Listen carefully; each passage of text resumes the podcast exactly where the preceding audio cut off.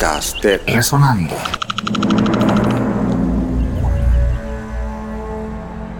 Panamá tiene una larga historia de jingles que se remontan a inicio del siglo XX.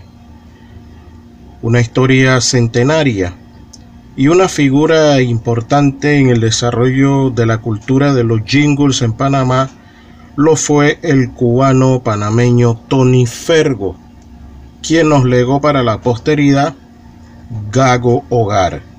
Este jingle es del año 1977. Allí les va.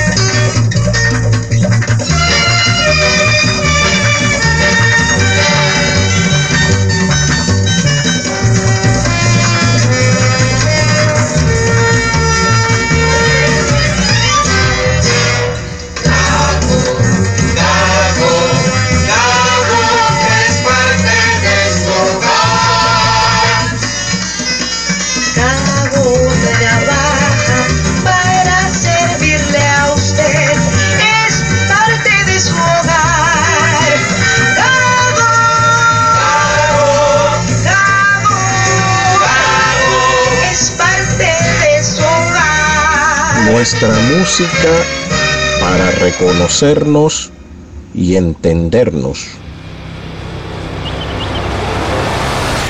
Podcast de Resonando.